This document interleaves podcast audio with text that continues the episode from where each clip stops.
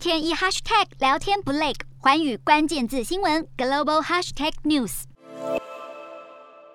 关于十五号发生的南加州教会枪击案，台湾驻洛杉矶办事处已经证实，枪手周文伟和死伤者都是台湾移民。根据警方进一步调查消息，周文伟携带两支半自动武器、十五个装满九毫米子弹的弹夹，还有一些类似汽油弹的爆裂物，前往教会行凶。调查人员也在教堂里发现了几袋弹药和四个瓶装汽油弹。负责此案的检察官认为，周文伟原先的计划是要杀死教堂里的所有人，再炸毁教堂，因此将以一项谋杀罪和五项谋杀未遂罪名起诉，也有可能会面临死刑。周文伟现在以一百万美元（约台币两千九百多万）的保释金遭到羁押，目前还不清楚是否有律师替他辩护。此外，周文伟的妻子与小孩住在台湾，他本人则独居在拉斯维加斯，以保全为业，持有内华达州的保全执照，因此能够合法携带枪支。不过，警方在他车内发现了反对台湾是独立国家的相关字条，佐证了周文伟是以政治仇恨为犯案动机。据目击者透露，案发当下，五十二岁的医生郑达志英勇地冲向枪手，让教堂内其他人找到空档制服周文伟。